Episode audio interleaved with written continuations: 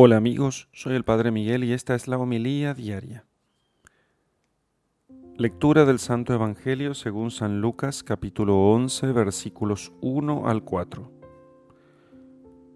Un día Jesús estaba orando y cuando terminó uno de sus discípulos le dijo, Señor, enséñanos a orar como Juan enseñó a sus discípulos. Entonces Jesús les dijo, Cuando oren, digan, Padre, santificado sea tu nombre, venga tu reino, danos hoy nuestro pan de cada día, y perdona nuestras ofensas, puesto que también nosotros perdonamos a todo aquel que nos ofende, y no nos dejes caer en tentación. Palabra del Señor. Gloria a ti, Señor Jesús. Queridos amigos, ciertamente la oración es personal, pero no podemos negar que en ella participan todos nuestros hermanos. Cuando nos recogemos y procuramos estar en soledad interior, eh, sin embargo, no pretendemos con eso apartarnos de todos y con ello indicar que todos nos molestan tanto el recogimiento como la soledad no son obstáculos para que de algún modo los demás hombres también estén presentes mientras rezamos. Por eso el Señor nos enseñó a decir Padre nuestro, no Padre mío, porque nosotros no olvidemos que compartimos la dignidad de hijos con todos nuestros hermanos. La religión cristiana no es una religión intimista, es una religión de la comunidad una religión donde nosotros vivimos con nuestros hermanos como en una familia. Padre nuestro decimos. Y el Señor ya nos había dicho que si en el momento de orar recordamos que algún hermano tenía alguna queja contra nosotros, debíamos ir y hacer las paces con él, y entonces, y solo entonces, aceptaría nuestra ofrenda. Así que no podemos nunca olvidar que es necesario que vivamos en la medida de lo posible en paz con nuestros hermanos. Tenemos derecho a llamar Padre a Dios si nosotros tratamos a los demás como nuestros hermanos, no como extraños, no como simples vecinos, no como simples conocidos que también van a la iglesia, sino realmente como nuestros hermanos, a cada bautizado. O sea, a todos pero muy en especial a aquellos con los cuales estamos unidos por lazos más estrechos, con los que más nos relacionamos, con todos, pero principalmente con los bautizados y sobre todo con los que están más cerca. Porque si alguno dice, dice San Juan, amo a Dios, pero termina aborreciendo a su hermano, entonces es un mentiroso. El que no ama a su hermano a quien ve, no es capaz de amar a Dios a quien no ve, recuerda San Juan. Entonces, no podemos llamar Padre nuestro a, Dios, que es todo bondadoso, si conservamos un corazón endurecido y entonces ya no tenemos en nosotros la marca de la bondad del Padre Celestial. Y nos estamos dirigiendo a Dios casi con palabras fetichistas y con una intención fetichista procurando simplemente agradarle como quien eh, es un adulador, pero no como quienes realmente quisieran que Dios fuera Padre de todos. Cuando decimos a Dios, Padre nuestro, no le presentamos nuestra pobre oración simplemente, sino también la oración de toda la tierra, de todo el mundo, de todos los bautizados, de toda la iglesia.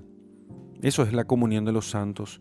Por la comunión de los santos sube ante Dios una oración permanente en nombre de toda la humanidad, todos los bautizados en nombre de Cristo elevan sus oraciones y esas oraciones llegan como unidas por un mismo, por una misma invocación, Padre nuestro.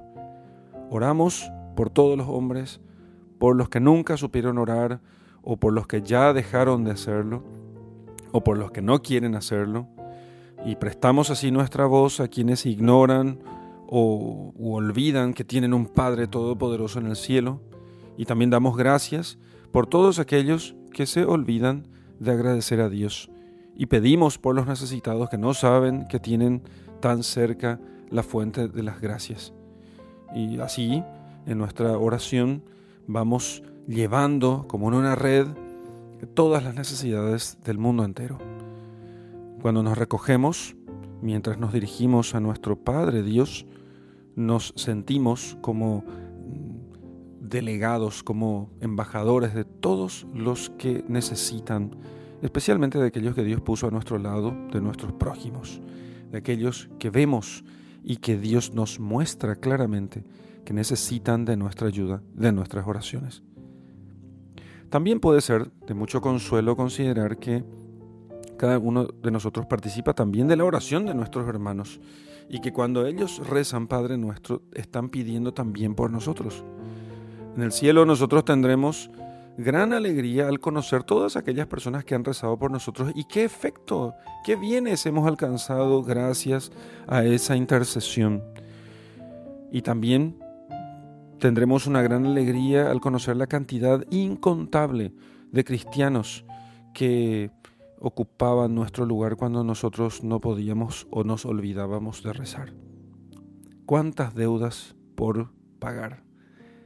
La oración del cristiano, entonces, aunque es personal, sin embargo, nunca es aislada, nunca es solitaria. Por eso decimos Padre nuestro.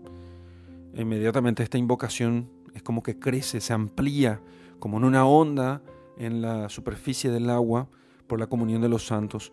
Nuestra oración así se une a la de todos los cristianos que están en el mundo, pero especialmente la de todos los justos, los que viven en gracia, porque todas esas oraciones se unen a, eh, a los santos que están en el cielo, a los que están purgando sus penas en el purgatorio, y así a todos los ángeles también, y se hace como una sola oración, un solo cántico, una sola alabanza.